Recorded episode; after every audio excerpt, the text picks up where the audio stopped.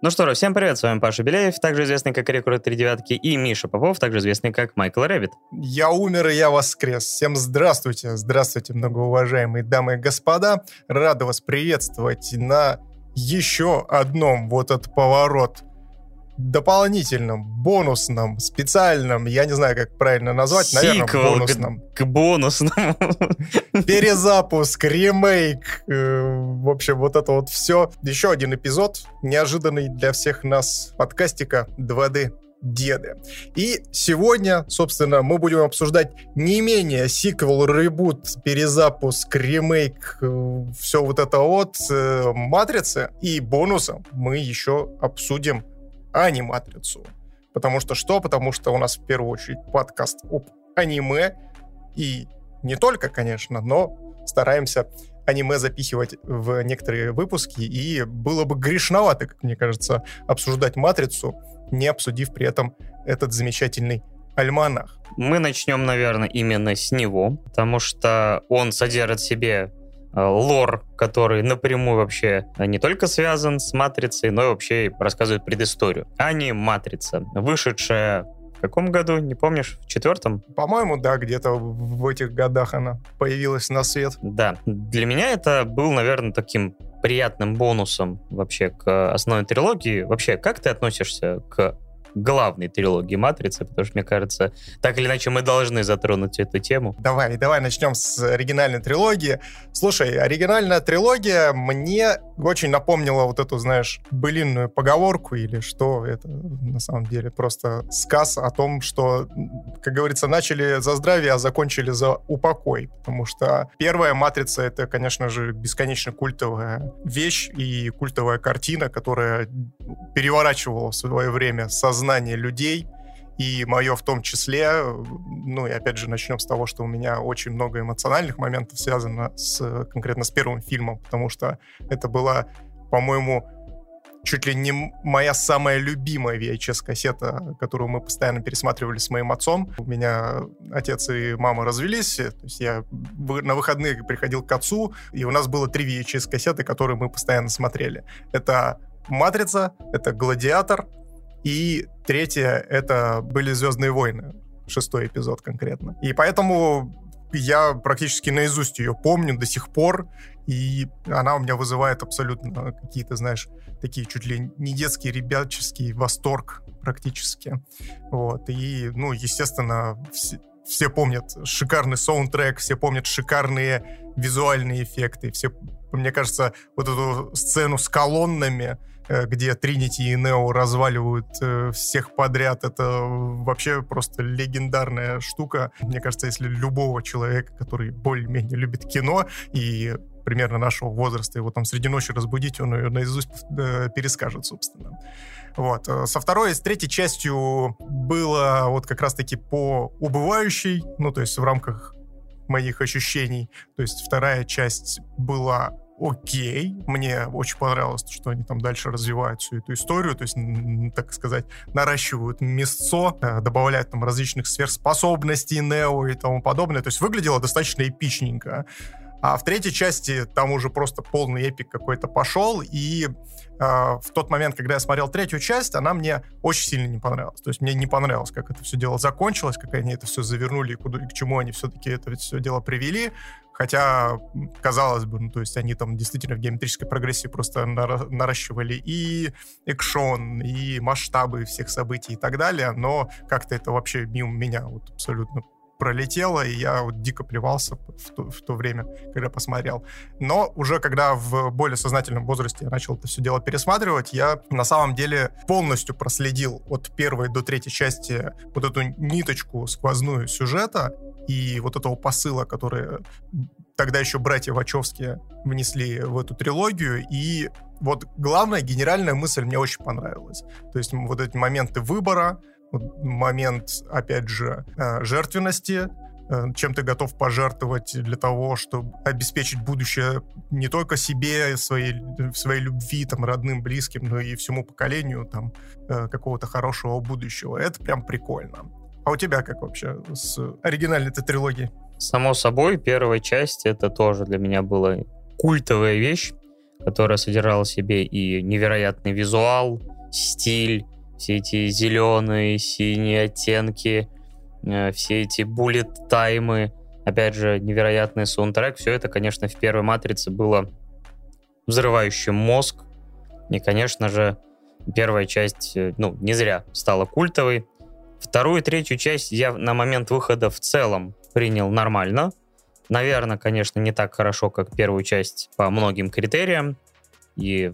Но я не могу сказать, что я был разочарован финалом. Но как-то я его, наверное, посмотрел. Вот мне было ок. И дальше все равно вот э, с годами образы первого фильма превалировали. Ну, единственное, что, конечно, сцена погони из второй части это очень крутое действие, которое вот все равно всплывало в памяти всегда, когда я вспоминал «Матрицу», ничуть не реже, чем, опять же, сцены с буллет-таймом. С буллет-таймом на крыше со Смитом, драка вот это с колоннами, перестрелка и другие, э, опять же, определяющие моменты «Матрицы». А Слушай, я знаешь, что сейчас подумал? Вот я тебя сейчас перебью, ты просто начал перечислять охренительные культовые сцены, ну, то есть первой и второй части. А вот в третьей части я вот, ну, то есть если только напрягая память, я вспоминаю вот эту битву за Зион, и финальную драку херовой компьютерной графики в лице Нео и агента Смита. То есть вот э, что-то там с культовостью именно каких-то моментов с третьей, в третьей части что-то как-то не очень, мне показалось. Да, битва за Зион, наверное, определенно тоже впечаталась в память за счет вот этих, потому что мне всегда нравились вот эти какие-то либо мехи, либо прямоходящие роботы, и как раз э, при защите Неона э, использовались в том числе и они. И тоже эта сцена в памяти. Ну и, в принципе, драка со Смитом под дождем тоже так или иначе некоторыми фразочками, некоторыми моментами она тоже отпечаталась. Зачем вы продолжаете сражаться, мистер Андерсон? Да, Зачем да, вы да. это делаете? И все в этом духе. И но все равно получается, что я с любовью вспоминал, наверное, всю трилогию, хоть, опять же, доминантой была именно первая часть. И странно, конечно, понимать, что с момента выхода вообще трилогии прошло 18 лет, и вот этот вот эмоциональный пик, эмоциональный пик, э, который произошел с нами в 99 году, э, то есть, по сути, дальше был по такой по нисходящей, потому что оставшиеся два фильма вот для многих эмоционально шли по убывающей, так и остальные проекты, которых было немало на тот момент, потому что Вачовски и сделали фильм, Enter, точнее, игру Enter the Matrix, которая, по сути, была вплетена плотно в повествование второго фильма, и, по-моему, частично третьего, но, по второго точно. А потом... Я бы сказал то, что она своими квадратными колесами прям жестко врезалась в асфальт вот этой основной трилогии «Матрицы». Да, это, конечно, тоже. То есть вот чем эта игра осталась в памяти, это, конечно, квадратными колесами, но при этом сценарий там действительно писался такой Вачовски, то есть, опять же, послушав некоторые подкасты, в том числе очень клевый эм, спешл по матрице от подкаста Маскульт. Так что, если вы хотите э, знать про создание э, трилогии, много интересных фактов, то послушайте. Очень рекомендую. Еще я слушал там спешл одного своего друга, который тоже немало клевого рассказал. И вот они, опять же, там и там упоминалось, что вот э, Enter the Matrix было, по сути, частью э, истории, то есть, по сути, практически что единым целым с, вот со вторым и третьим фильмом. Мне нравится, как ты прорекламил неожиданно Маскульт и при этом не прорекламил канал своего друга. Это было хорошо. У нас еще будет пол. Вот, э, забегая вперед. Значит, и также было, опять же, если я правильно понимаю, даже онлайн-игра по Матрице 2005 э, года она тоже была а, написана при участии Вачовски и, по сути, даже продолжала сюжет. И что вы понимали, спойлер, спойлер, Морфеус э, погибает именно вот в этой части. То есть э, в онлайновой ММО РПГ э, ключевой персонаж трилогии, ну, по сути, его убивают уже за кадром основной трилогии, вот в таком виде, в таком медиа. Довольно своеобразный, конечно, шаг, с учетом того, что ни хрена это ММО, я такое не выстрелило хотя, наверное, своих поклонников нашла. Ну, еще был Enter the Matrix Path of Neo, по-моему, она так называлась. То есть там мы полноценно играли за персонажа Нео, и она там знатно как-то переиначивала э, историю всей трилогии, то есть добавляла там какие-то вообще странные вставки с самураями. Я просто, когда проходил ее, я вообще не понимал, что происходит периодически. То есть ты вроде идешь по сюжету фильма, то есть там даже вставки на движке сделаны полноценно, как оригинальной трилогии, и потом херакс ты такой перемещаешься куда-то на какую-то арену, там, блин, самурай, и ты такой, шо, чё, а, кто? Ну, в общем, такое достаточно. Но игра сама была угарна. Мне, мне она нравилась в свое время. Еще вспомни финал, чем она заканчивалась. Вот я единственное не помню, проходил ли ее целиком полностью, то есть я прекрасно помню, что играл, потому что даже несмотря на все огрехи Enter, uh, Enter the Matrix, я от игры на то время все равно кайфанул, потому что была возможность поиграть во вселенной Матрицы, и геймплей хоть и простенький, но все равно. Тогда, видимо, требования у меня не самые большие были, и когда э, Path, Path of the Neo или Path of Neo анонсировали, я ждал, что это будет работа над ошибками, хотя игра от той же студии, я так понял, с немалым количеством тоже проблем, но вот помнится. Опять же, многим запомнилась именно финальная битва с Мега Смитом, который там был собран из каких-то там кирпичей и всего прочего. То есть такой даже то ли сами Вачовски говорили, что это какой-то троллинг переначивания этой концовки. Мне так. кажется, это вся игра один большой троллинг, потому что, чтобы вы понимали, там в один прекрасный момент добавляют вампиров, которые могут полноценно, как Нео, контролировать матрицу и тоже там уворачиваться, то есть их убить было не так просто, как будто ты бы со своим аватаром дрался. То есть ты такой, чё? Кто? Вампиры, блин? Кто? Чё? Кстати, когда я смотрел еще уже после просмотра, кстати, новой «Матрицы», а, выпуск Кадзе Крэба про серию, и там был, опять же, пересказ всех событий, то я, например, не знал о том, что, оказывается, Мировингер, или как его там звать, он, по сути, беглец из одной из первых версий «Матрицы», которая там называлась что-то «Кошмарная матрица» или что-то в этом духе, где были, короче, опять же, всякие монстры, вампиры, оборотни, и, по сути, он, и в том числе вот все, там, кто в его клубе, это, по сути, беглые программы из той версии. То есть я бы не удивился, если бы кто-то из них, по сути, и был вампиром. Так что вообще «Матрица» — это всегда, говорю, взрыв мозга даже на этапе лора. Слушай, но мне всегда, ну, меня всегда цеплял лор Матрицы, потому что он действительно очень неплохо проработан, он очень интересно сделан. Особенно меня всегда радовали вот эти спруты, фирменные, которые летают и являются роботизированными менеджерами вот этих всех капсул и батареек в лице людей. Вот, это очень прикольно, потому что вот если честно, я всегда, у меня был такой, знаешь, небольшой пунктик на тему роботов, ну, то есть фильма, Я сейчас как думал, ты скажешь показывают. тентаклей. Да, засунь меня свои щупальца, щуплатый робот. Да, ты был плохим мальчиком. Вот.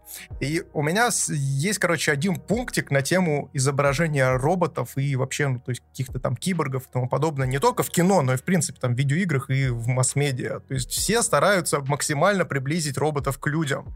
То есть там дать им там две конечности в виде рук и две конечности в виде ног. То есть и, гол- и голову, естественно, там в каком-то виде, не обязательно там с лицом человека, без лица человека.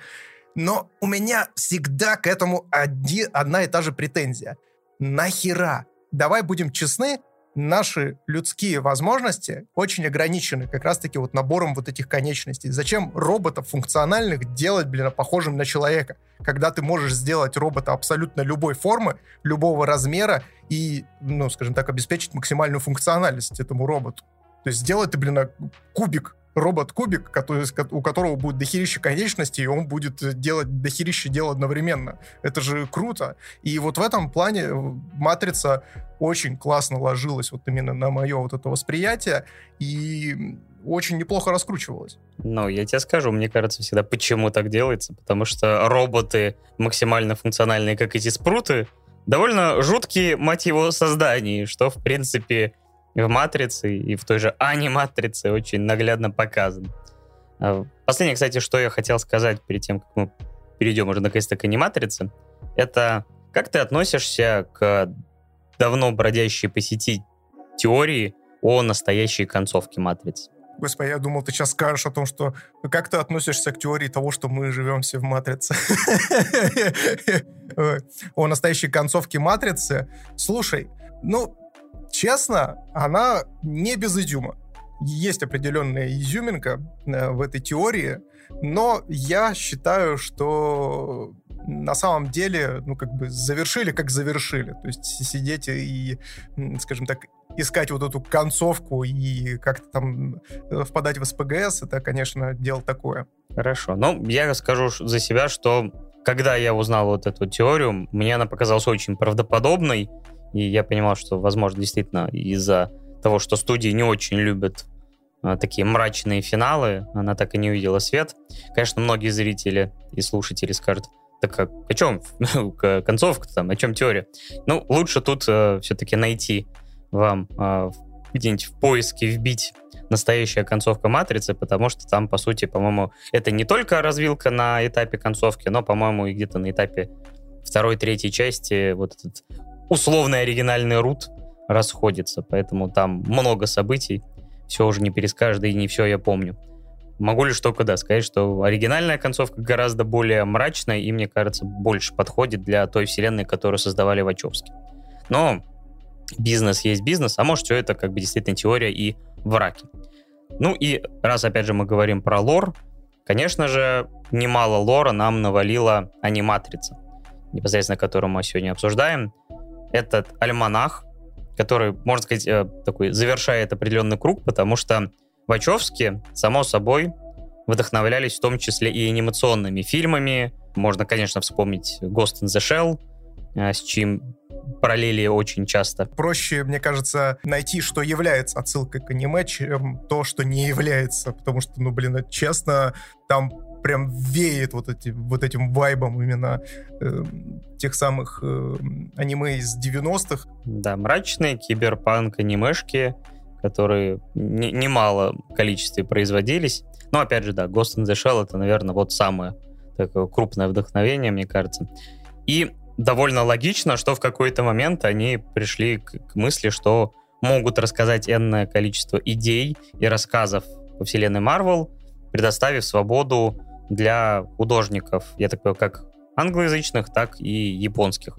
Потому что там, по-моему, есть э, вот в э, режиссерах лент и, и те, и те. И мое знакомство с этим проектом, конечно, обозначилось тем, что я хотел на волне вот этого всего хайпа по матрице, еще больше матрицы.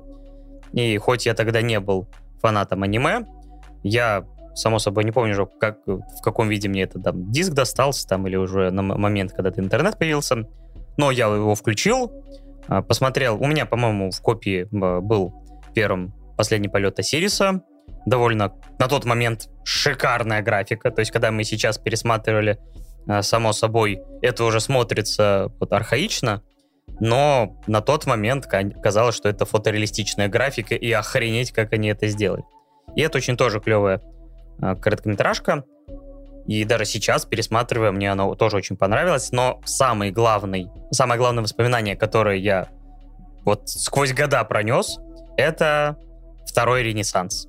Это предыстория непосредственно событий Матрицы, рассказывающая о том, как там в 23 веке уже, по-моему, или в 22-м.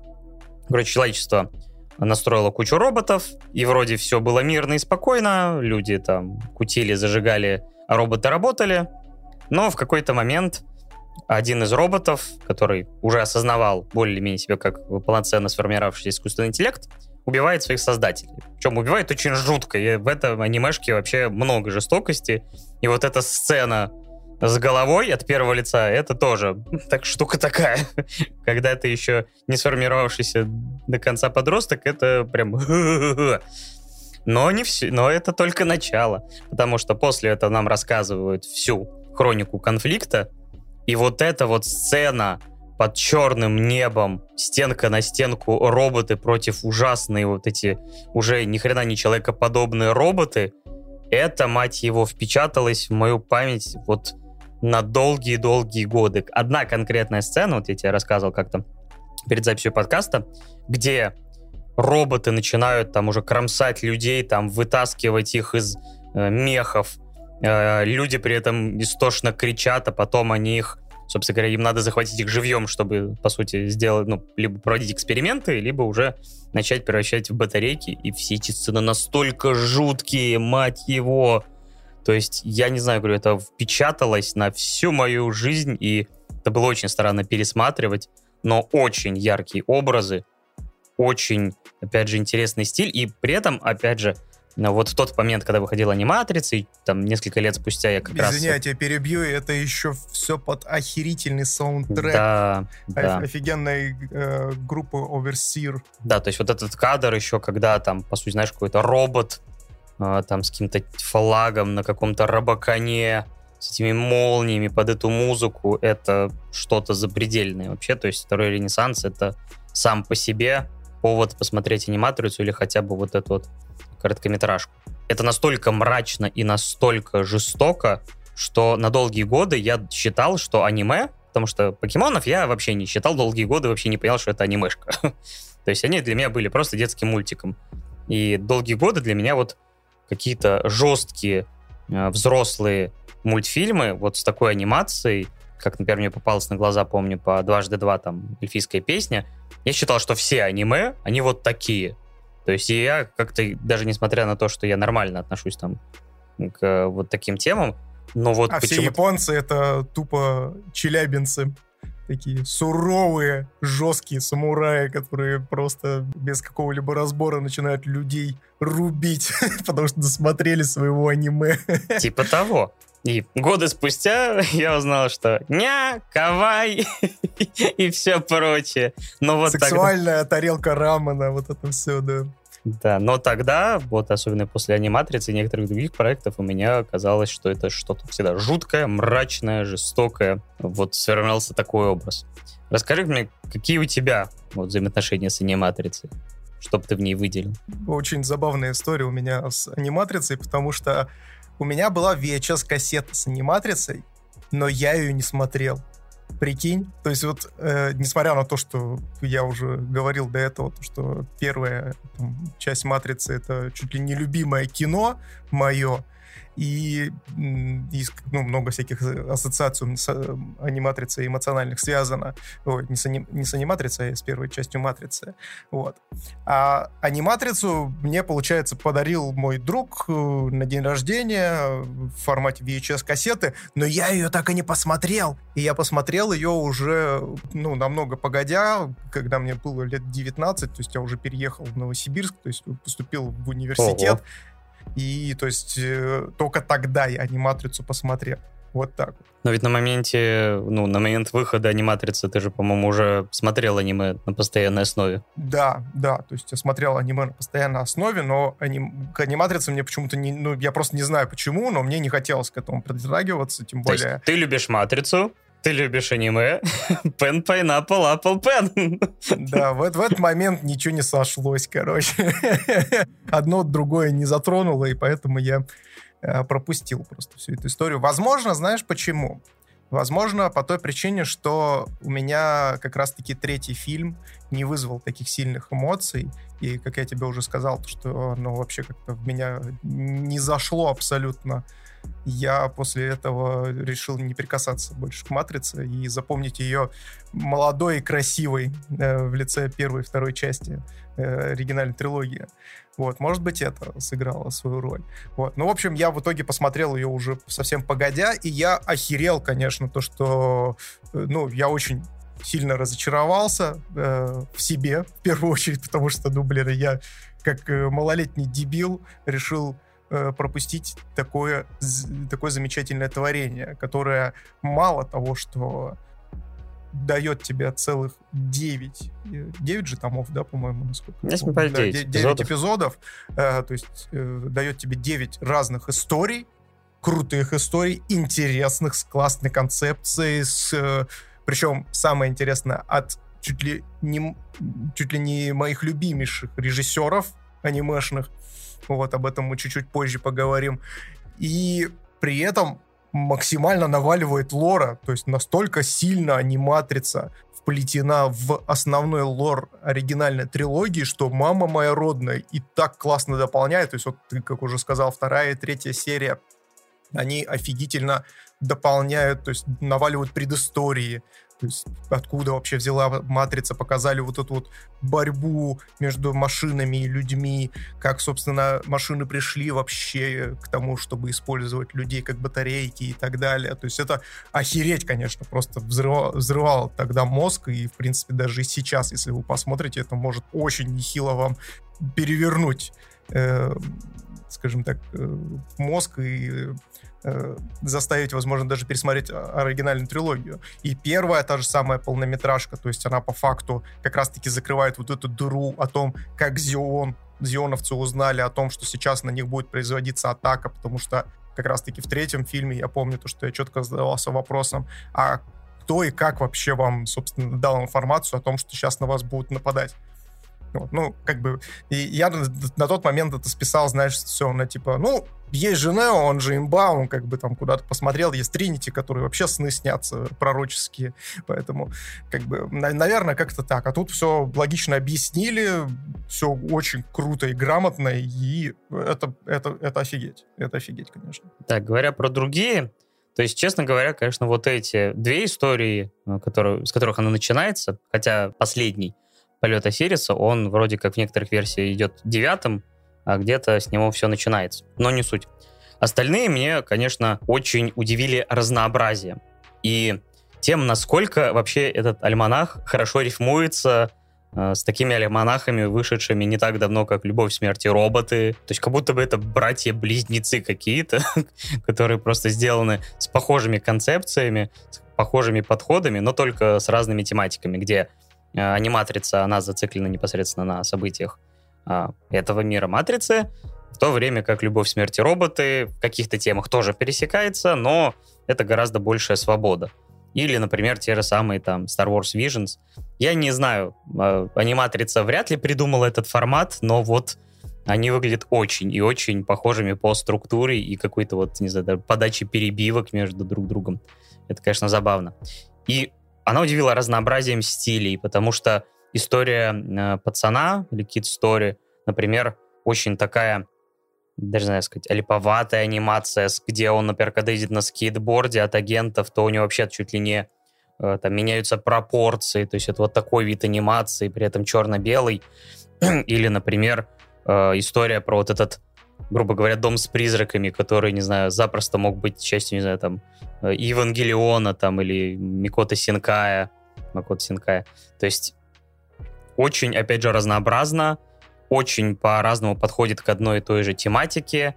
То есть, опять же, я кайфанул немало, то есть не могу сказать, что все они мне понравились, но это был очень клевый опыт даже спустя годы. Ну, вообще, да. То есть э, формат альманахов, конечно же, придумали не братья Вачовски, сейчас они уже сестры. Каждый раз буду об этом напоминать, э, чтобы все это уяснили, то, что они уже не братья. Вот. Но вообще это действительно полноценный реверанс э, в сторону как раз-таки аниме, опять же, потому что как раз-таки формат альманахов, он очень серьезно был вплетен в культуру конкретно восточной анимации, вот конкретно Японии, то есть э, те же самые там в 95-м году там выходили воспоминания о будущем знаменитые, вот, который тоже по факту являлся альманахом из трех частей, состоял из трех разных историй. И до этого там киберпанковые тоже были альманахи. Я, к сожалению, название сейчас уже не вспомню, но я помню то, что я их смотрел, и они выходили там в годах 80-х, 90-х. Вот, поэтому ну, опять же, оч- очередной реверанс со стороны э, Вачовски э, в сторону аниме. И да, действительно, вот, да, очень круто, разнообразно. Вот тебе какие серии больше всего понравились? Скажи, Паш. Ну, как я говорил, наверное, все-таки больше всего мне понравились вот те, которые я смотрел по порядку. Это э, «Последний полет Осириса», второй «Ренессанс» больше всего. И мне очень понравилась вот эта вот история с домом, но с вот этими, условно, глюками, потому что именно как нарисовано. Хотя чисто стилистически хочется очень отметить еще вот эту нуарную историю про детектива, потому что она просто очень и очень круто выглядит. И как-то вот я даже не могу вспомнить, смотрел ли что-то подобное в анимации. А у тебя? Это да, кстати, она очень сильно выбивается, прям нуар-нуарчик неожиданный такой, знаешь, в, для аниматрицы, когда ты вроде как ждешь какого-то киберпанка, а тут тебе раз нуара такого наваливают. Это, конечно, очень интересно. Но они вообще, все эпизоды выглядят очень сам, самобытно, то есть взять ту же самую историю про э, парня, является одним из главных персонажей ну, не из главных второстепенных персонажей основной трилогии. Вот, она очень интересно нарисована, то есть такая, знаешь, штриховка практически эскизная, но при этом э, она позволяет выдавать какую-то вообще сумасшедшую динамику. То есть, когда я вот сейчас пересматривал, я прям на этом очень сильно зациклился. То есть, я там некоторые кадры просто стопорил и смотрел, как они играются с метаморфозами, вытягивая периодически конечности персонажам и так далее, всячески намекая о том, что этот мир нереален, то есть он находится в матрице. Но при этом концовка мне там очень тоже понравилась, то есть она такая... Я вообще думал, то, что было бы круто, если бы они как раз-таки, знаешь, типа последнюю, там, последние 30 секунд или последнюю минуту просто не показывали, когда он там в конце сигает с крыши, думая о том, что это просто матрица. Нам показывают от первого лица, как он приближается к земле, и потом показывают похороны. Показывают похороны, где говорят о том, что, ну, вот парень не дружил с головой, сошел с ума. Роскомнадзорнулся, так сказать. Отправился и в это... другой мир.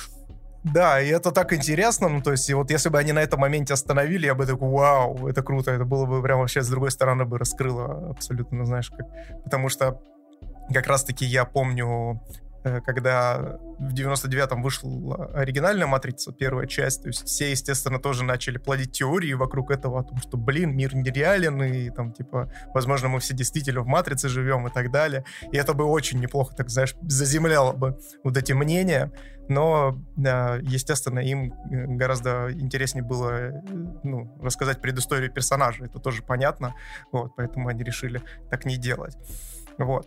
А мне очень понравилась еще история про, про программу.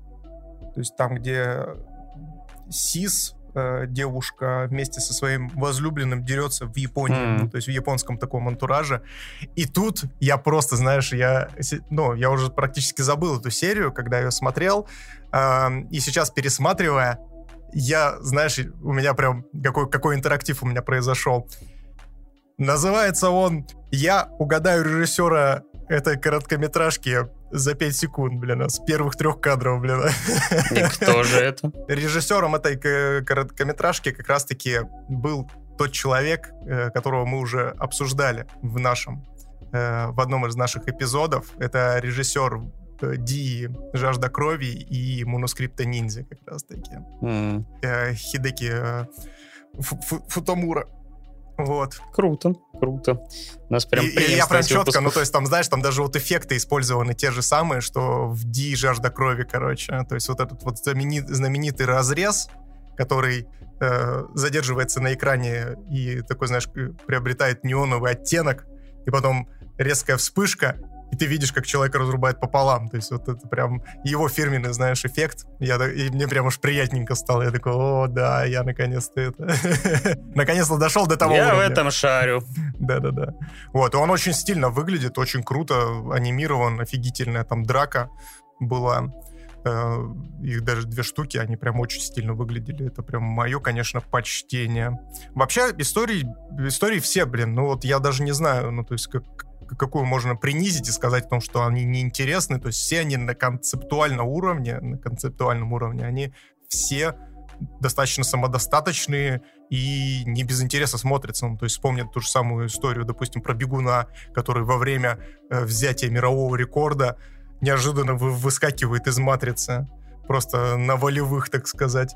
Это очень интересно, потому что когда ты, ну, в оригинальной трилогии для того, чтобы достать человека, необходимо на него как-то воздействовать, и плюс дополнительно, ну, соответственно, жрать таблетки, как и типичному деду, то здесь человек просто на волевых путем превозмогания вылезает из матрицы, его при этом э, пытаются в ней задержать, вот, и это все приводит к очень неожиданной концовке. Это тоже прям, так знаешь, запоминается, конечно. Да, все они по-своему хороши. Да, я тут даже не знаю, что сказать. Это дико разнообразная с интересными сюжетными решениями, плюс еще дополнительно раскрывающая лор произведение, которое состоит из девяти, как я уже сказал, историй. Ну, это, это масси, ребят. Ну, то есть, если вы любите «Матрицу», если вам интересен ее лор, то вы обязательно смотрите, вы не пожалеете 100%.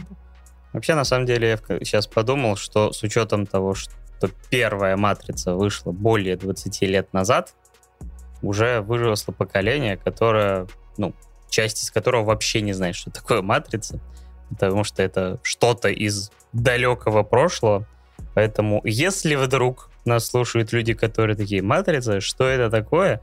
Вдруг такие есть, то я вам явно рекомендую во-первых, посмотреть оригинальный фильм, смотреть ли там продолжение, решать сами, и аниматрицу. Мне кажется, что эти два продукта это, наверное, главное, что родили Вачовски. А вот стоит ли после этого знакомиться с воскрешением, мы сейчас и узнаем. Матрица Resurrections, созданная 18 лет спустя, э, после финала трилогии. В бездне. Созданная в бездне. Да, в капиталической бездне, можно так сказать. И она прекрасно об этом осведомлена. Я думаю, я думаю, это как раз-таки э, в подвалах, знаешь, в бездне э, вот этого главштаба Warner Brothers сидели просто и э, рождали. Я прекрасно знаю, как родился вот этот проект. Потому что долгие годы ни Киана Ривз, ни э, другие актеры этой франшизы не то чтобы были прямо звездами-звездами первой величины. У всех из них были, конечно, довольно неплохие проекты. Но я думаю, триггером для создания новой матрицы стал успех Джона Уика. Тут гадалки не ходи, я думаю, сидели в компании Warner Brothers, увидели сборы Джона Уика, увидели, насколько люди полюбили за последние годы вообще персону Киана Ривза. Он стал человеком-мемом, Э, самым, не знаю, лучшим. Нет, это ты лучший. Да, и само собой у них зародилась мысль все-таки, несмотря на то, что третий фильм «Матрицы», он собрал, там, грубо говоря, значительно меньше, например, чем вторая часть, и на долгие годы как-то вот вся эта вселенная похоронилась, но я думаю, что они вот в какой-то момент ждали такой возможности, чтобы попробовать возродить эту интеллектуальную собственность. Все довольно прозаично. И вот, насколько я понял, Лана одна из сестер Вачовски, то есть она сказала, что она вернулась в проект, потому что э, у нее, то есть у них с братом э, в недалеком прошлом умерли родители, причем с разницей, так было, в пять недель, там кто-то из близких друзей. И вот она на вот этой негативных эмоциях решила, что хочет возродить э, Нео и Тринити, потому что это одни из главных персонажей в ее жизни — в то же время ее сестра сказала, что нет, вот по той же причине я не хочу возвращаться к «Матрице». Мне кажется, у Ланы просто кончились деньги, давай будем честны. Это в том числе, но вообще Warner Brothers давали им деньги раз за разом за эти годы. Они давали им деньги на спиди-гонщика, и это считается как огромным кассовым провалом. Возрождение Юпитер, ничуть не меньший кассовый провал, но им они раз в несколько лет приходят, и им, как и Заку Снайдеру, все еще как бы дают деньги, несмотря на какие-то не всегда, может быть, лучшие финансовые результаты их проекта. Да, мне кажется, Warner Brothers это единственный, кто верит до сих пор в авторов. В, да, сестер Вачовски. Да. И вот на, появился этот проект, который по сюжету, э, завязка тут следующая. Тут, на самом деле, довольно быстро нам придется отправиться, наверное, в э, спойлеры, так или иначе. «Матрица. Возрождение» рассказывает нам историю о том, как Томас Андерсон, успешный геймдизайнер, получивший даже награду э, Video Game Awards, там даже в какой-то момент ему вручают, разработчик успешной трилогии игр про «Матрицу», который страдает от каких-то психологических расстройств, потому что события, ну, в данном случае игры, ему всплывают в памяти как события реальности, но при этом он ходит на психотерапию и понимает, что все эти события нереальные, и при этом возникает, опять же, резонный вопрос, как и в первой «Матрице», как и вообще всей трилогии. что здесь вообще реально, а что нет. И в какой-то момент события начинают раскручиваться, и дальше, если честно, опять же, начинаются одни сплошные спойлеры. Поэтому я даже не знаю, как еще обозначить завязку, чтобы их не затронуть. Ну да, да, это, это так сказать, уровень хард. Абсолютно. Ну, здесь, наверное, стоит тогда обозначить вообще свое мнение по поводу матрицы воскрешения перед тем, как мы уйдем в спойлеры. Хотя, мне кажется, то, что наш подкаст будут слушать люди, которые уже, наверное, посмотрели, но на всякий случай мы все-таки обозначим. Я, если честно, в очень двойственных чувствах нахожусь от э, матрицы воскрешения, возвращения, ремастер, ремейк, вот это все ребут. Нео мы дома. Да, да, да, да. То есть мне очень понравилось начало. Начало просто шикарнейшее. То есть я вот реально как будто бы, знаешь, э, вернулся в то, тот самый проработанный мир, который был в оригинальной трилогии, когда тебе показывают сломленного человека, конкретно здесь э, мистера Андерсона, когда ты осознаешь, как они интересно вывернули всю эту историю, что его на самом деле вроде как то ли поместили, то ли не поместили куда-то, а может быть это действительно все было сном собаки, ему все причудилось. Кто здесь сумасшедший? Я здесь сумасшедший, господи. Вот. И это прям очень интересный такой эффект на меня возымело. То есть я вот действительно, знаешь, прям проникся вот этим его сумасшествием. И действительно оно классно все вот так вот, знаешь, интегрировано и завернуто. Плюс дополнительно поднимаются и различные интересные вопросы экзистенциальные а, которые он со своим психотерапевтом обсуждает. Э, и это прям вот очень цепляет. Меня прям очень цепануло начало. Но к чему это по итогу пришло, у меня прям, ну, очень большие вопросы, опять же. То есть, ты знаешь, такое чувство, как будто бы вот эмоционально я посмотрел оригинальную трилогию. То есть начало шикарное, первый фильм шикарный, второй фильм такой бодренький, хорошо, и третий фильм какое-то разочарование пол полнейшее. И тут примерно то же самое. То есть только, э, опять же, за место частей фильма здесь у нас есть начало, средний, средний акт э, и концовка. Вот. И честно, я ожидал, конечно же, большего. То есть, ну, давай будем честны, «Матрица», она в основе своей всегда была очень интересным технологичным экшеном. Здесь как таковой технологичности вот именно э, экшн-сцен я не увидел, но и экшен поставлен такой, знаешь, очень скупо. То есть тот же самый главный герой Нео, он очень статичный, то есть он больше, знаешь, как он больше выглядит как человек, который не взломал матрицу и может практически все. Ну, опять же, давай здесь делаем оговорку, то, что он, опять же, там не в полных силах, потому что он, грубо говоря, опять там э, начинает что-то вспоминать, что-то не вспоминать и так далее. Но при этом, при всем, он ведет себя, как, знаешь, как типичный какой-то э, телепат и, и который, знаешь, может двигать предметы, и вот он постоянно этим и занимается. То есть там, скорчив лицо, он просто пальцы растопыривает, руки перед собой держит, там остановил пули, людей отбросил таким же образом, и все, как бы на этом весь экшон заканчивается. Единственное то, что там была одна интересная сцена, э, которую без спойлеров, к сожалению, обсуждать нельзя, но мне очень понравилось, когда э, там, получается, почти практически, знаешь, спицерская какая-то штука пошла, то есть когда он там был момент с яблоком, и он мне очень понравился, прям прикольно был. Вот.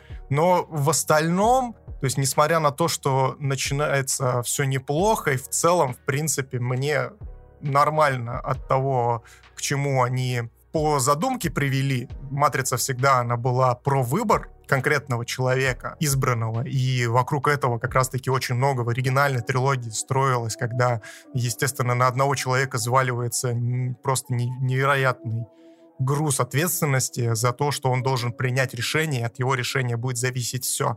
И здесь вывернули немножечко в противоположную сторону. Это очень прикольно, это мне очень понравилось. Но по факту я в конце остался немножко разочарованным, и мне показалось то, что не хватило наполнения, что ли, всему этому. То есть как-то очень пусто, как-то недотянуто, недодумано, недореализовано, наверное. Даже так назову.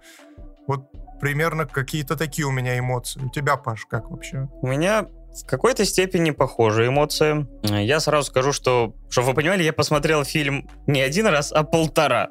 Потому что при первом просмотре у меня в кинотеатре сработала пожарная, пожарная тревога, нас вывели, и я уже понял, что ну, все, уже момент упущен, поэтому пошел другой раз уже смотреть в оригинальной озвучке. Это все были проделки э, агентов. Они просто поняли то, что если Паша сейчас досмотрит фильм, то он, скорее всего, выйдет из матрицы, поэтому надо срочно, надо было срочно заложить бомбу. Но я посмотрел и все еще вместе с вами здесь. Вот, мне тоже чертовски понравилось начало, и вообще, в целом, я понимаю, что сценарий писали не бесталанные люди, и я узнал, что, например, одним из сценаристов был Дэвид Митчелл, который в свое время написал «Облачный атлас», который мне, опять же, очень понравился, э, как книга, как фильм в целом тоже, скорее да, чем нет.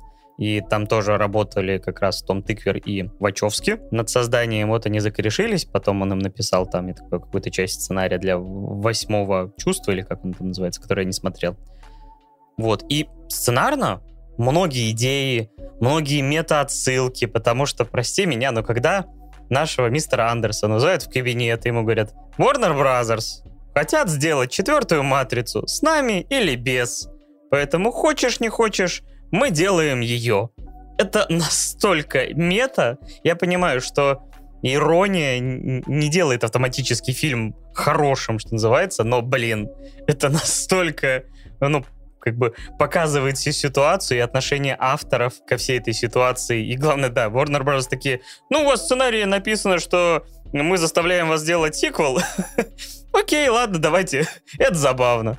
Э, поэтому это тоже Опять да, это клево. классно, и причем это очень круто, знаешь, мне очень понравилась мысль, которую там вплели э, так между делом. Конечно, понятно, что если подумать над этим более чем 5 минут, то ты понимаешь, что это, скорее всего, попытка отмазаться и обосновать, э, зачем мы вообще снимаем новую матрицу. Там вот есть э, такая мысль, директор говорит, что мы рассказываем одни и те же истории и просто иногда меняем лица. От этой мысли очень неплохо так э, начинает и раскручивает потом вот эту историю, связанную с тем, что они хотят видеоигру перезапустить, там четвертую часть, ребутик, потом там показывают этот мозговой штурм, где они э, всячески генерируют идеи, где как раз-таки начинают там и, знаешь, какие-то моменты с кинокритиками встраивать, типа, знаешь, из разряда того, что да знаете, мне и первая часть никогда не нравилась, там и тому подобное. Ну, то есть это прям очень прикольно. Да, то есть, опять же, первая треть — это мета э, максимальная, что, опять же, мне чертовски понравилось. Все, что пошло дальше, это действительно как э, вот я тоже в процессе того, как мы вот это сейчас обсуждали, я тоже поймал тебе на мысли, что э, это очень напоминает оригинальную трилогию даже по структуре, что сначала все в основном происходит вот здесь, потом все это переходит в несколько иную плоскость, и вот э, концовка, опять же, такая. Но в целом я остался доволен, вот честно скажу. Э, было немало моментов, где я действительно вот, получал удовольствие. Мне понравилась, например, идея с вот с этими программами-ботами и экшеном с их участием. То есть он, как он реализован в конце, и вообще именно, иде... скорее даже не как он исполнен, а скорее именно как идея, это довольно, опять же, клево. Экшен пусть и более какой-то дубовый, более такой приземленный, в то же время ближе к оригинальной матрице, потому что здесь меньше, кажется, вообще использовано спецэффектов и больше постановки. Но если, само собой, для первой матрицы они там, не знаю, полгода тренировались, и, опять же, вы там можете послушать истории, как все это снималось, то их там вот мурыжили в их лучшие годы, э, огромное количество времени, использовались лучших постановщиков, и они там чуть ли не реально друг другу дубасили, тренируя все эти бои э, огромное количество времени. Здесь видно, что уже и Киану не тот, но все равно кажется, что в кадре, блин, он.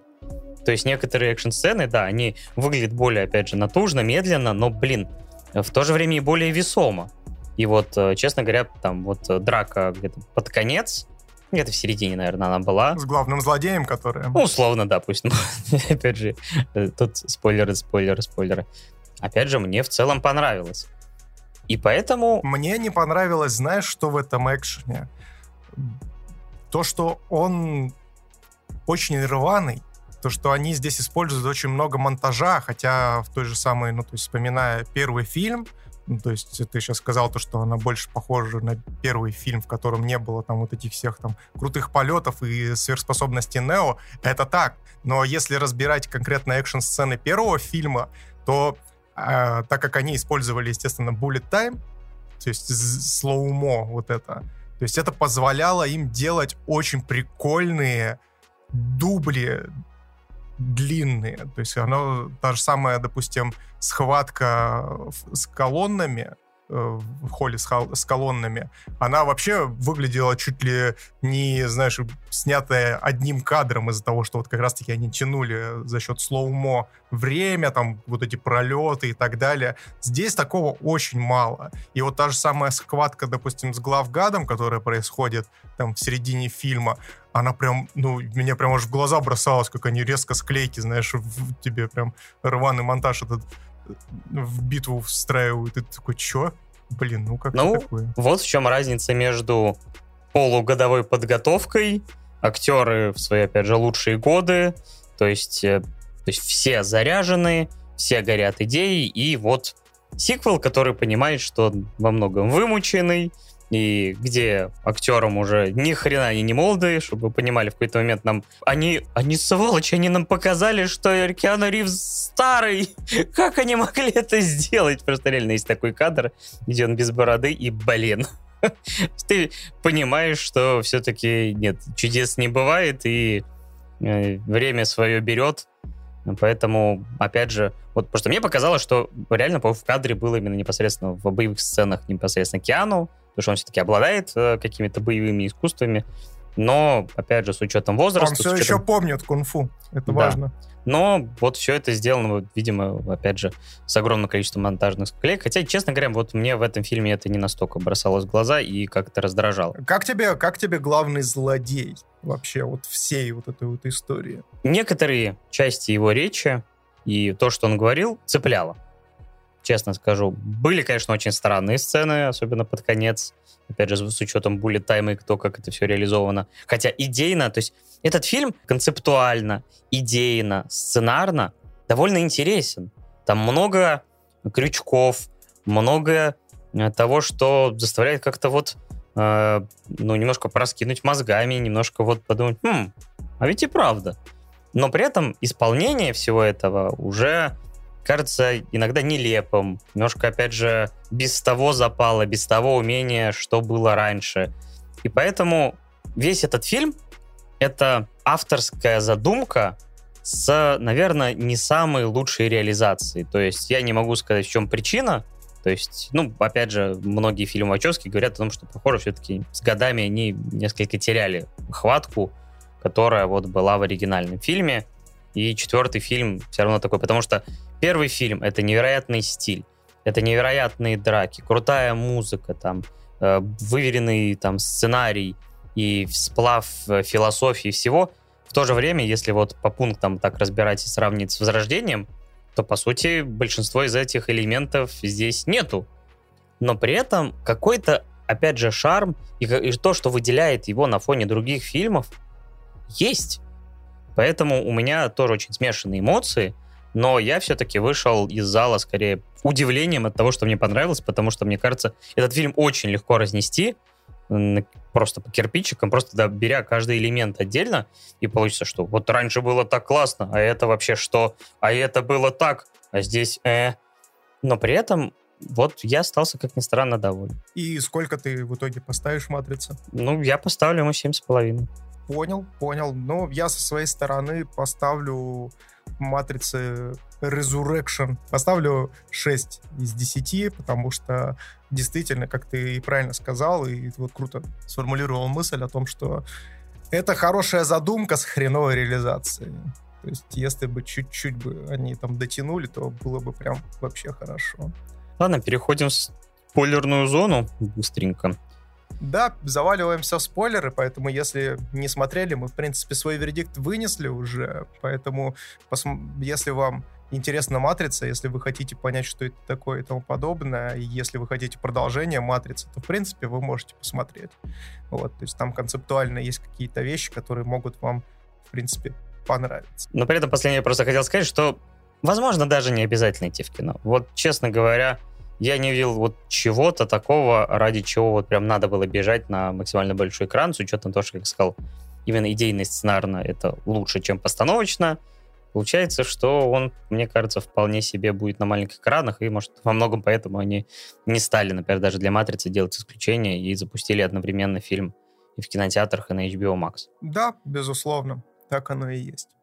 Ну что, переходим к спойлерам. Здесь я вот как раз-таки хотел высказать э, свое мнение насчет главного злодея, потому что мне главный гад понравился. Да. Прям охрененно. Конечно, он это немножко демонизирует психологов, работников, э, психотерапевтов и тому подобное, потому что... Ну, Камень твой огород. Да-да-да. Я такой, я такой посидел, посмотрел, такой, ну, понятно, понятно, блин. Видимо, мы не дождемся того великого и светлого будущего, когда э, все будут понимать, что заниматься своим психологическим здоровьем это хорошо и важно, и вообще нужно бесконечно. Вот. Мне очень понравилось, что это, ну, давай начнем с того, что как бы «Матрица», она вообще сама по себе, как и в оригинальной трилогии, так и в аниматрице, так и э, в видеоиграх, то есть там все было очень круто и классно вплетено конкретно в мир э, технологий. То есть вот в этот нереальный мир, где, по сути своей, мы находимся внутри компьютера. И вот внутри этого компьютера есть ограничивающие программы, которые постоянно следят за тем, что делают люди внутри матрицы, как они это делают, и всячески пытаются их к чему-то подвести, либо что-то сделать. То есть вспомним ту же самую Пефию, которая э, по факту играла там свою игру и наставляла Нео на путь избранного. Э, вспомним того же самого архитектора, который тоже имел свои определенные виды, опять же, на всю историю связанную с Нео, и его замечательный монолог, который я считаю одним из лучших в кино, э, просто шикарно было. Вот. Того же самого агента Смита Смита, который превратился по факту в вирус, который начал пожрать вообще все и тоже имел свое определенное видение и желание, которое он впоследствии пытался реализовать. И вот в «Матрице» э, Resurrection у нас, собственно, примерно та же самая история. То есть это по факту э, тоже программа, которая сгенерировал отдельный мир для Нео, потому что Нео действительно очень важный элемент в системе матрицы, опять же, и просто так его уничтожать, убивать и тому подобное, не восстанавливая при этом, ну, то есть очень большая потеря, конечно же. И то есть он выступает здесь вот органи... Э, ограничивающим органом, вот этим вот, ограничивающей программой, э, и вот он очень классно в лор вплетен, мне очень понравилось это, кстати. И вот у него очень прикольные, конечно, способности. Вот эта шикарная сцена, которую я вот озвучивал еще до спойлер-зоны, когда он останавливает, получается, время и при этом способен спокойно перемещаться в нем. Это прям очень классно так и сделано, это очень интересно и визуально, с визуальной стороны, когда вот он поп- летит пуля, но он не может ее остановить, так как она летит в Тринити, и он подносит яблоко, которое у него взрывается в руках, это очень классно было. Вот это единственный интересный момент визуальный, который вот немножко меня вот, э, вернул обратно в то же самое э, ощущение новизны, что было в первой «Матрице». Да. И сама концепция, где чтобы удерживать вот этих двух персонажей, э, Нео и Тринити, опять же, здесь они, по сути, так как они поняли их огромную ценность, и это, конечно, небольшой такой костыль, но вот здесь объясняется, что они настолько вырабатывают много энергии, как вот две единицы, человеческие вместе. Но при этом, если их э, держать на нужном расстоянии, то есть как бы давая какую-то надежду, чтобы они мелькали друг друга на горизонте, но при этом у каждого была своя жизнь, и они не пересекали свои вот эти жизненные пути, что это даст вот эту, этой матрице энергию для существования, потому что тут еще э, в какой-то момент наваливает лора, что э, после ухода энного количества людей у них э, там случилась нехватка энергии, и машины вообще начали выводить с машинами, и вообще все это привело там к перераспределению, и, собственно говоря, вот я так понимаю, Нил Патрик Харрис какой-то момент его персонаж и стал главой матрицы новым архитектором. То есть, опять же, лорные вопросы в Resurrection довольно клево обыграны и имеют под собой какое-то обоснование, имеют право на жизнь. Э, опять же, некоторые моменты вымучены, потому что, ну, ты понимаешь, что вот они, по сути, взяли там трупы Матри, Нео и Тринити, там их пересобрали и там как-то их пересобирали э, много раз, потому что у них там это проваливалось, то и поэтому им приходилось эту ситуацию перезапускать как и матрицу. Я вот, кстати, между прочим, знаешь что, я вот подумал, э, точнее, словил себя на мысли, когда вот он это все дело озвучивал, что они создавали огромное количество симуляций для того, чтобы э, понять, как правильно их контролировать. Вот то, что ты конкретно озвучил, то, что они должны маячить на горизонте, но не должны сильно плотно контактировать, иначе это приведет к краху. И у них были симуляции, которые пошли вот по этому сценарию, и все пошло, конечно, по одному месту. И я ждал то, что в этот момент он э, возьмет и скажет о том, что вот, кстати, между прочим, вот эта вот твоя история с э, как раз-таки с миром между людьми и машинами, это как раз-таки была одна из этих симуляций. Но я, опять же, потом когда он это не озвучил, я понял о том, что, ну, как бы, тогда бы они бы, конечно, все бы вообще разрушили, и фанаты бы сожрали их с говном, конечно. Но это, это интересная идея, конечно. Была. Они принимают лор, которым закончился третий фильм. Я, конечно, думал, что, возможно, четвертая часть и правда сделает именно тот шаг, что все это, оказывается, было очередным уровнем матрицы, как считается в теориях, являлось оригинальной концовкой. Нет, они все-таки пошли, где, опять же, там Морфеус спустя какое-то время там умер, я такой, причем в событиях, вот говорю, матрицы онлайн, и вообще между событиями э, трилогии и Resurrection вообще прошло 60 лет, потому что все-таки перед нами, по сути, клоны, а не оригинальные, как бы, люди, которые были причастны к этим событиям. И мне еще понравилось, опять же, если говорить про экшен, вот эта вся история с ботами, и вот это то есть даже в начале, когда они попадают в поезд, начинают драться, конечно, камера очень там сильно трясется, но, черт, я такой смотрю, так это ж поезд в Пусан, мать его. я такой думаю, блин, а чё бы нет в сеттинге Матрицы устроить зомби-апокалипсис? Я такой думаю, блин, я еще когда первый раз ушел, ну, пришлось покинуть сеанс, я такой думаю, блин, а ведь клевая идея, что так мало времени и выдали, и когда в конце вот начинается, по сути, зомби-апокалипсис, когда они на тачках прорываются сквозь город, и вот эти боты начинают там падать с неба, конечно, это все снято в полной темноте, как будто бы это, не знаю, там снова э, одна из финальных серий там «Игры престолов», но, блин, ты думаешь, но опять же, подошли с фантазией, выполнено, ну, ну так, типа, можно было лучше, можно было более качественно, но идейно клево, и вот, говорю, так во всем. То есть, та же, например, вот мы говорили про тему с одна и та же история, но с новыми лицами, и это говорит нам агент, мать его, Смит, у которого другое лицо. Но это, по сути, та же программа, которую просто, ну, заперли в... Опять он заперт в более четких рамках. И, опять же, та же самая история о том, что эм, Морфеус, который в данном случае не оригинальный Морфеус, а именно программа, которую он реально написал, будучи в Матрице, для того, чтобы, ну, по сути, как-то выражать вот то, что все эти события были. И вот он говорит, этот Морфеус, что Морфеус, я вот эта подпрограмма, и Смит, это, по сути, вот две движущие силы, которые и сделали тебя Нео, условно. То есть вот именно эти, грубо говоря, добро и зло, там, враг и друг, то есть все это как бы приводит в равновесие и вот заставляет тебя двигаться вперед к твоей цели. Слушай, а ты говорил то, что ты смотрел в оригинале, да, «Матрицу»? Да. Вот, а слушай, а агент Смит в оригинале говорит голосом э, Хьюга? Нет. Уивинга? Нет, нет. Просто я когда смотрел, у нас в дубляже его озвучивал как раз-таки актер, который озвучивает, который является голосом Хьюга. Либо... И когда он говорит, типа, «Здравствуйте, мистер Андерсон», и я, и я такой, охереть, что, серьезно? такой, нифига себе, то есть это такой, знаете, шок-момент был. Либо я не заметил, но просто я не настолько хорошо знаю, честно говоря, наверное, голос Хьюго Винга. Кстати, опять же, слышал, что он должен был э, и заново исполнить свою роль, просто у него чисто законфликтовали графики съемок. То есть в отличие от э, того же самого Лоренса Фишборна, которого просто тупо не позвали, но, опять же, в сюжете говорит, что он просто мертв, причем очень давно.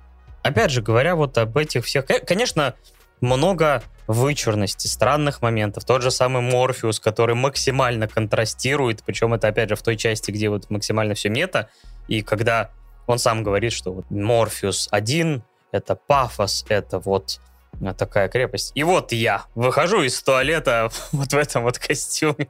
И волей-неволей я начинаю там типа улыбаться, смеяться. Хотя многие, конечно, будут ну, считать это каким-то личным оскорблением, все эти смены тонов, все это насмешку и юмор над самими собой и над самой ситуацией. Но вот такая вот матрица новая. Она смеется над собой, смеется над вообще ситуацией. При этом э, проворачивает некоторые те же самые сюжетные истории, потому что в конце, по сути, все приводит к тому, что Нео вытаскивает из матрицы, он просто хочет вернуть э, всеми силами Тринити, потому что вот они как бы одной целое, типа всегда сквозь любое время и пространство и матрицу всегда должны найти друг друга. Знаешь, что мне еще не понравилось? Мне очень не понравилось, что они отказались от э, стандартного перемещения, стандартного выхода из матрицы. Сейчас они, я вот в, в, даже в один прекрасный момент себя поймал на мысли, то, что я перестал понимать, как они, блядь, могут выходить из матрицы. То есть они то используют двери, то используют зеркала, то используют, то просто они вообще, ну, ни с того ни с сего. Она, конечно, там говорит, э, новая героиня, о том, что, типа, ну, мы сейчас уже не используем мобильники, это было бы очень странно, типа, говорит, мы, типа, выходим сейчас вот так. И ну, я 60 такой... лет прошло все-таки, если предыдущие да, я просто в один момент запутался, как вы сейчас можете выйти из матрицы или не можете. Э, потом раз показывают момент, где у них там вроде как погоня, я, а что вам мешает выйти из матрицы? Тут э, потом э, в другом моменте э, один персонаж задает другому, типа, нужно их доставать. Он говорит, мы сейчас не можем. Я говорю, почему вы не можете, блядь? Что происходит вообще? Ну, то есть так, такая вот путаница периодически возникает непонятная, что, ну, оставили, блин, стандартную концепцию, все было бы окей. Да, они не всегда проговаривают правила игры, которые используют в данный момент, что, конечно, может путать, и, опять же, ну, не играет им в плюс. Опять же, тебе есть еще что сказать? Да, вот возвращаясь к твоему спичу насчет там спасения Тринити и того подобное, мне, кстати, понравилась вот эта вот история с тем, что в, этот раз э, решение должна принимать Тринити, потому что это очень символично, потому что в конце, допустим, третьей части Матрицы оригинальной, естественно, все выборы принимал Нео, и по факту он как избранный должен был решать за себя, как я уже говорил, за человечество и вообще за судьбу, скажем так, как и матричного мира, так и э, настоящего. А здесь, получается, вывернули уже в противоположную сторону. С одной стороны, конечно, кто-то может закричать о том, что опять эта проклятая повесточка, опять женщина, блин, должна все решать и тому подобное.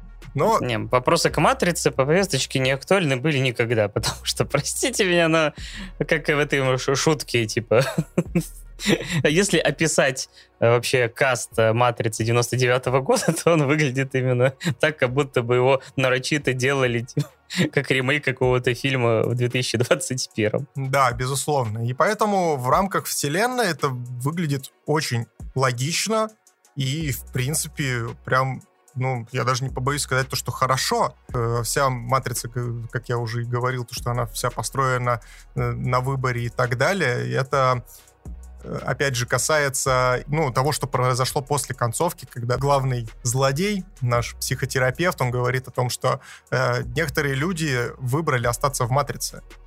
Типа им там спокойнее.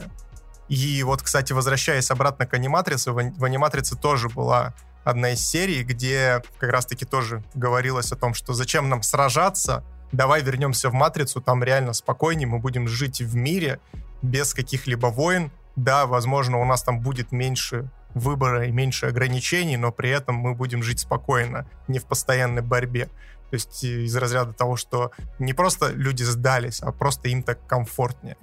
Вот. И тут примерно та же самая история проскальзывает, и это очень приятно, конечно, было все дело наблюдать.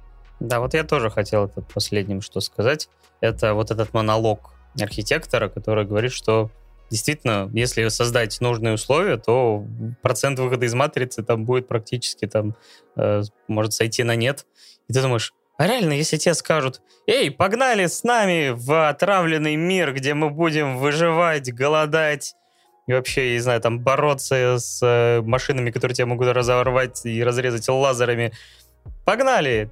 Че, зачем тебе обычная жизнь? Думаешь, а, что бы я выбрал? Готов ли, если бы я знал, куда меня тянут, все-таки отказаться от э, вот этой иллюзии? И опять же, это клево, злободневно, и причем злободневно всегда. Потому что всегда наша жизнь — это компромисс комфорта, какой-то борьбы за свободу, за идеалы.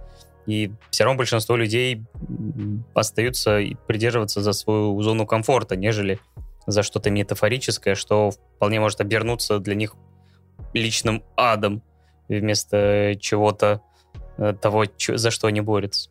Пашу вербуют, говорят о том, что погнали, ты будешь избранным, ты будешь э, обладать суперспособностями. Паша такой, е Спустя пять минут после того, как Паша увидел Спрута, блядь. Пошли вы все нахуй! Guys, I go home. Где моя синяя таблетка? Да, да, да, да, да.